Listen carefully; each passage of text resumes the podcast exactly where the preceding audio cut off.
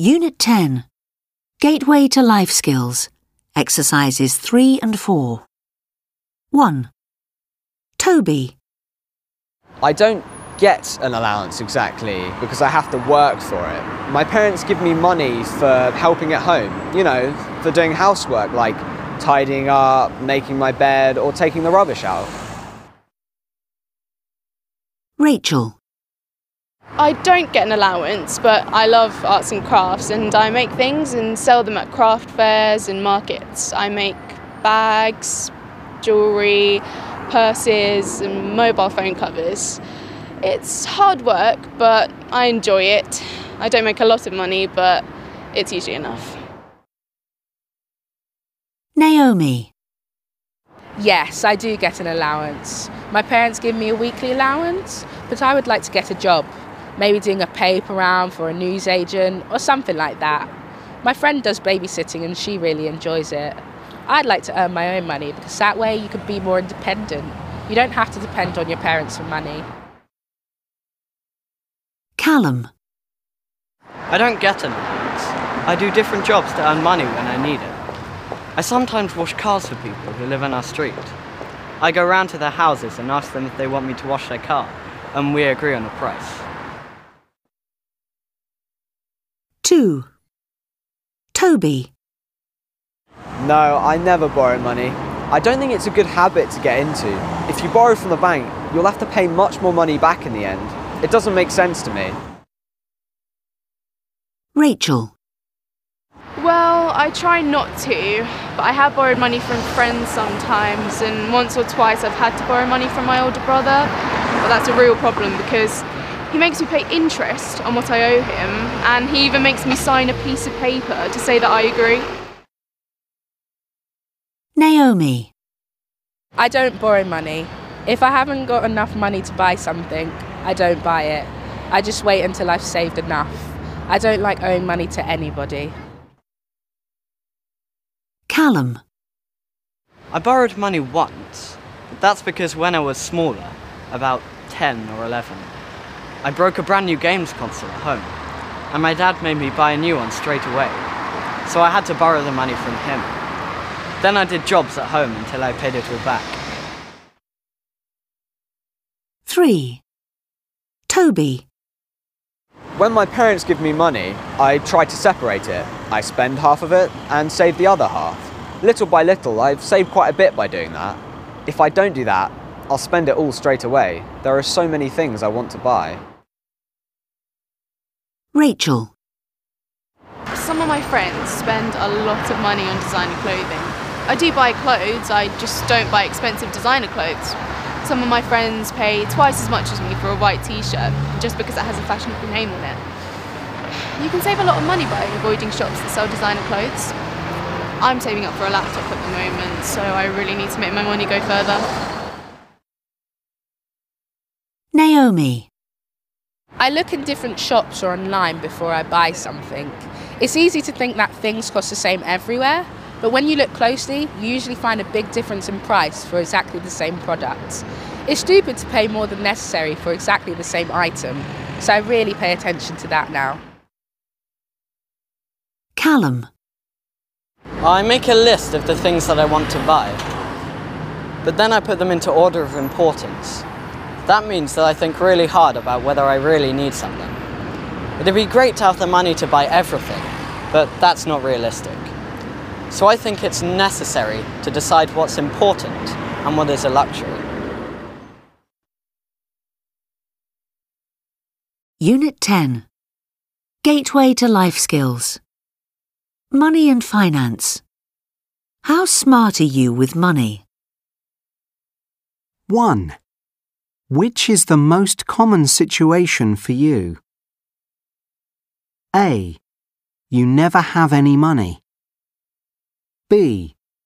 Sometimes you have some money, but sometimes you owe money to a friend or family member. C. You usually have money.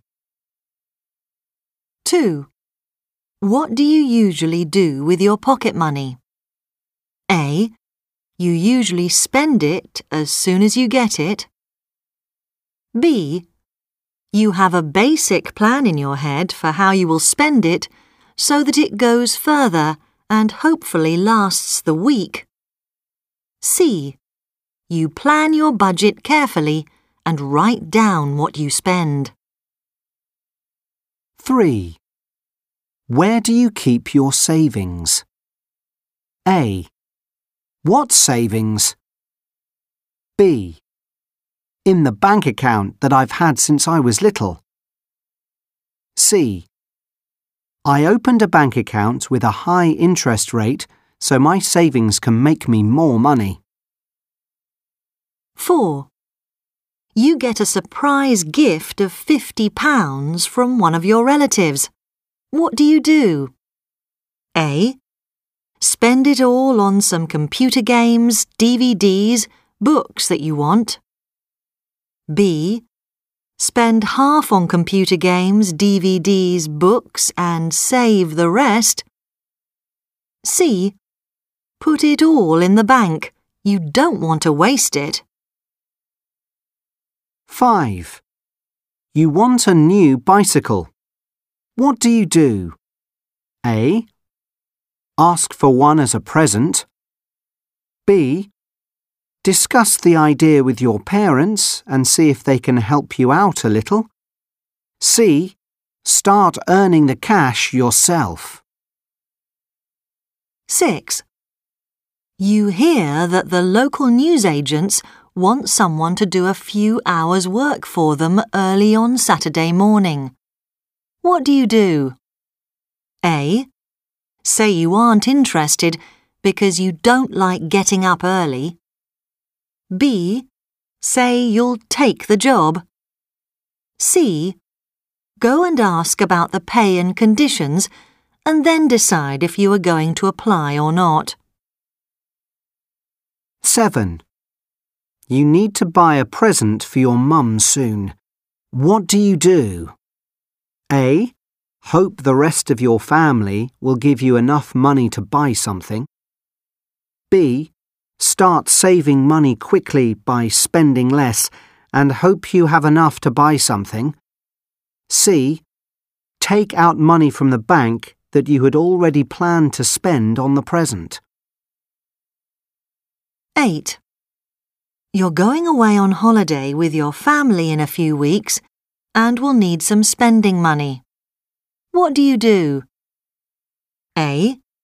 Hope your parents give you some. B. Hope you can save a little from what you get each week. C. See if you can find some extra jobs to earn some extra money. 9. You want a new pair of expensive trainers, but your parents say you can only have a less expensive pair. What do you do? A. Keep asking them until they get tired and give you the money. B. Ask a grandparent to lend you some money to make up the difference and arrange to pay them back when you can. C. Consider buying the less expensive trainers. You don't really need the expensive ones. 10. You see some jeans in the sales. They're a real bargain, but you just bought a new pair last week. What do you do? A. Buy three pairs. You can never have too many pairs of jeans. B. Buy one pair because they're such a bargain. C. Don't buy them. You don't need them at the moment, and there'll be other sales in the future. 11. You want to buy a new MP3 player. What do you do? A. Go into the nearest shop and buy the first one you see. B. Get one like your friend's because she seemed to pay a reasonable price. C. Check out the prices yourself and see where you can find a bargain. 12. A friend really needs some cash to buy a new jumper she wants. What do you do? A. Tell her it's her problem and you can't help. B. Offer to lend her some money from the money you're saving. C. Discuss ways of helping her to raise the money. Mostly A. It probably seems to you that you never have any money. That's because you're not very good at managing it. You need to think more carefully before you spend your money and start taking more responsibility for spending it by planning a budget. Also, you tend to rely on your parents to give you money instead of either saving or earning some extra money yourself. Mostly B. You are beginning to understand how to manage money. You make some sensible decisions, but sometimes you may find yourself without enough money. You need to make sure you always think ahead and save something so that you don't have to depend on others when you want to buy presents or have cash to spend on holidays. Mostly C. You're careful with your money and already good at managing it. You realize that you need to plan ahead by saving for things. When you haven't got enough money for what you want, you are prepared to do something to try to earn the money yourself. But make sure you keep a balanced attitude towards your money and don't just save it all. Unit 10. Reading. You need some bread and milk. You pop into the supermarket for two minutes. Half an hour later, you leave the supermarket with a trolley full of food and a big hole in your bank account. What games do supermarkets play to make us spend so much money? The tricks usually start before you walk in. Outside the supermarket entrance, anybody who walks past can smell warm, freshly baked bread. That makes us hungry and ready to buy lots of food, not just bread even if you never planned on going into the supermarket or buying anything, it's such a great smell that nobody can resist. Now you're inside, and of course, you need somewhere to put your shopping. A small basket would be fine, but all they have are trolleys. And of course, the problem with a trolley is that it looks sad and lonely with just one or two items inside so our tendency is to fill it with something. In fact, supermarket trolleys are actually getting bigger so that we buy more. In one experiment, researchers deliberately made the trolleys double the size and customers bought 19% more.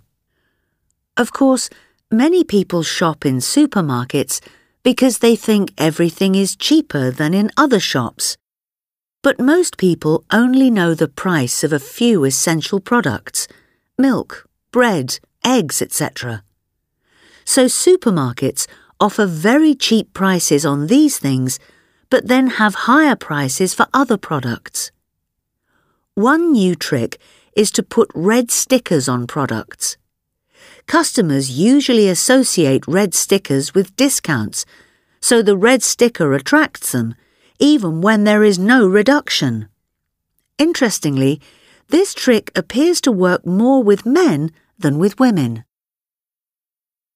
There is a story behind the position of everything in the supermarket.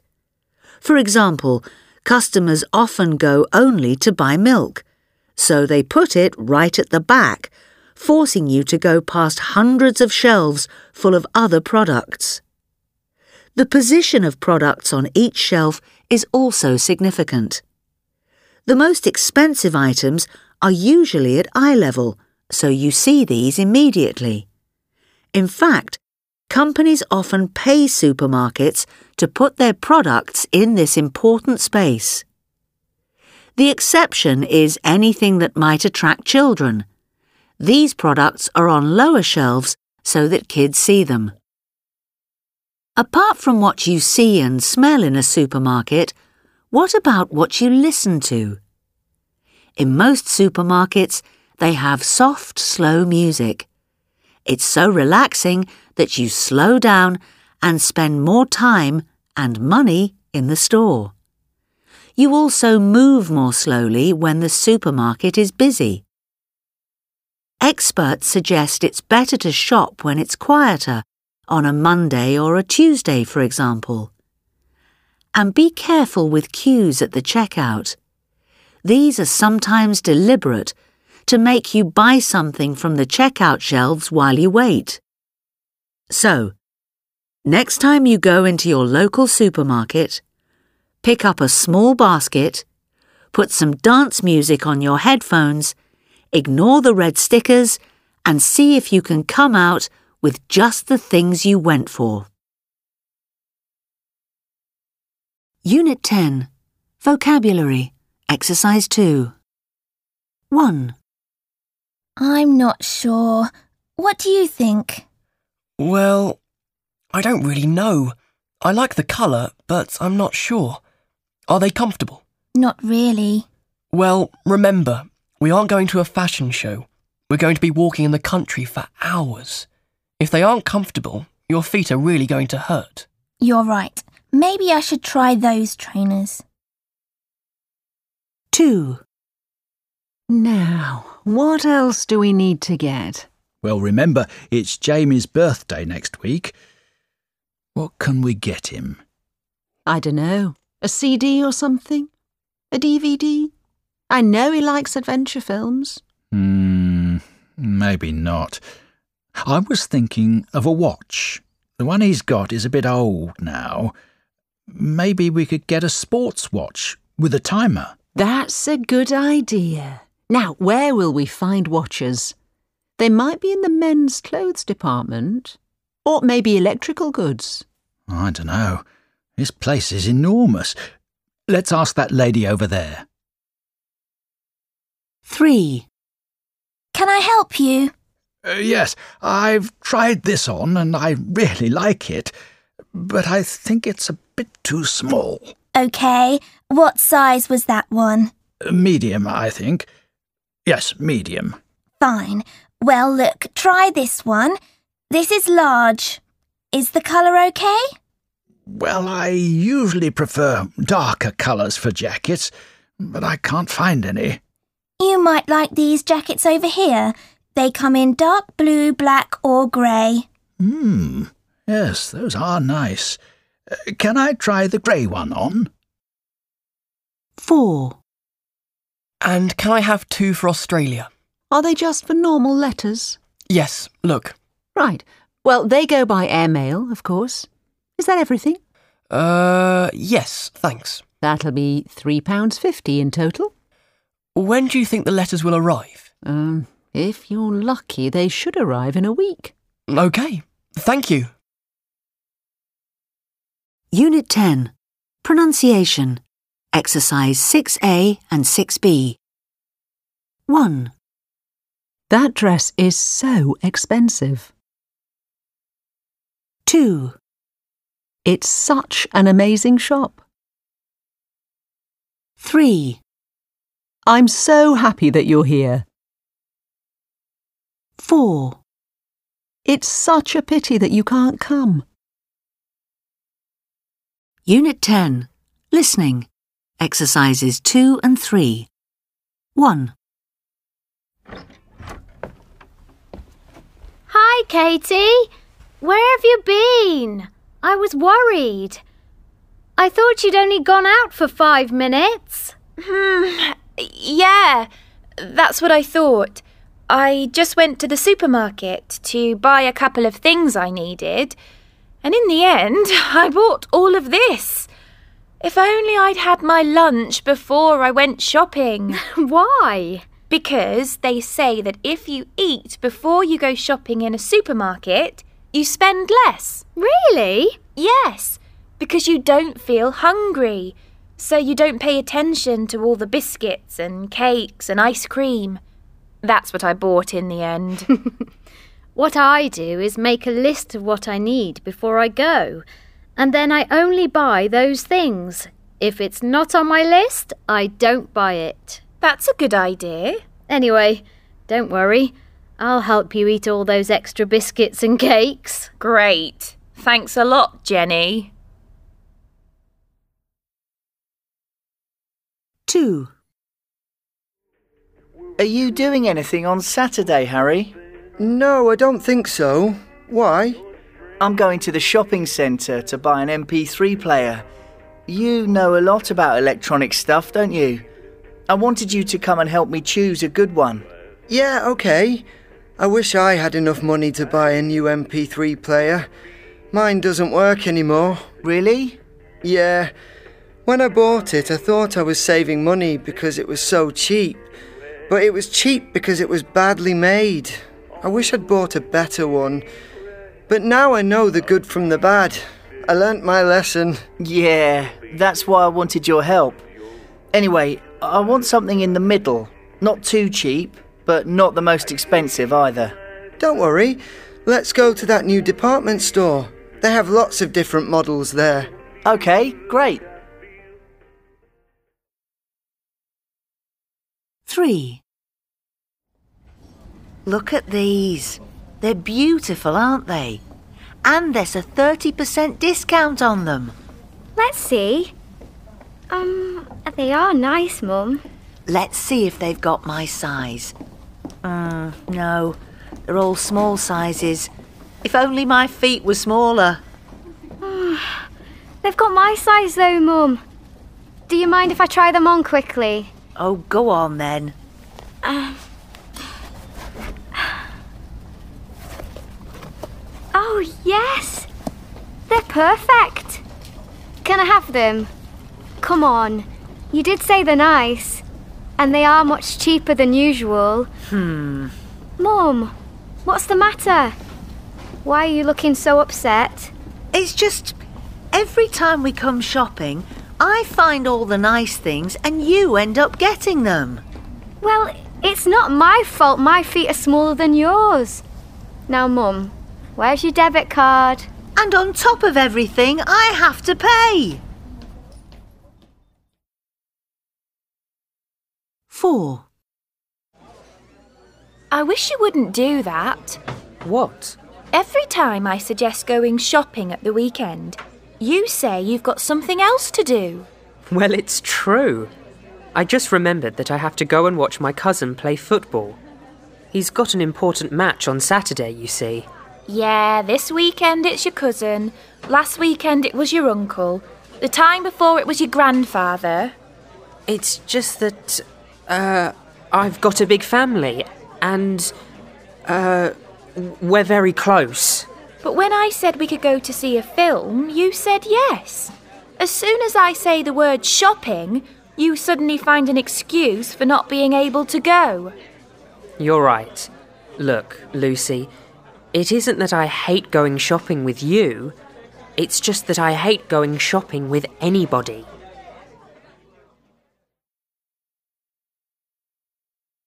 Unit 10 Developing Speaking Exercise 2 Can I help you? Yes, I'm looking for a hoodie. You know, a top. It's for a friend. Uh, what size is he? Large. Large. Okay. We've got some here in blue and grey. Have you got anything a bit brighter? These are a bit too dark, a bit too serious. Hmm. Uh, how about these? These are new in. Hmm. Yeah. I like the green one and the blue one. Do you have them both in large? Let me have a look. Um. Ah, we've got the blue one in large, but the green one is only in small or medium. Okay, I'll take the blue one. Can I bring it back if it doesn't fit or if my friend doesn't like it? Yeah, no problem. Just remember to bring the receipt, and you've got 28 days to bring it back.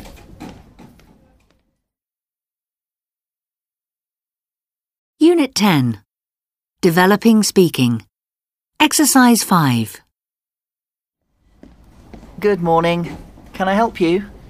Yes, I'd like to make a complaint. Oh dear. What seems to be the problem? I bought this hoodie here last week as a present for a friend. It shrank the first time he washed it. It was a large, but now it's more like a small. Oh, I'm sorry. We haven't had anybody else with that problem. Are you sure he followed the washing instructions? Yes. I see. Well, uh, we can either replace it for you straight away, or we could give you a refund. Which would you prefer? I'll take the refund. Fine. Have you got the receipt? Yes, here it is. Thank you. Ah, Forty pounds. There you are. I'm sorry about that.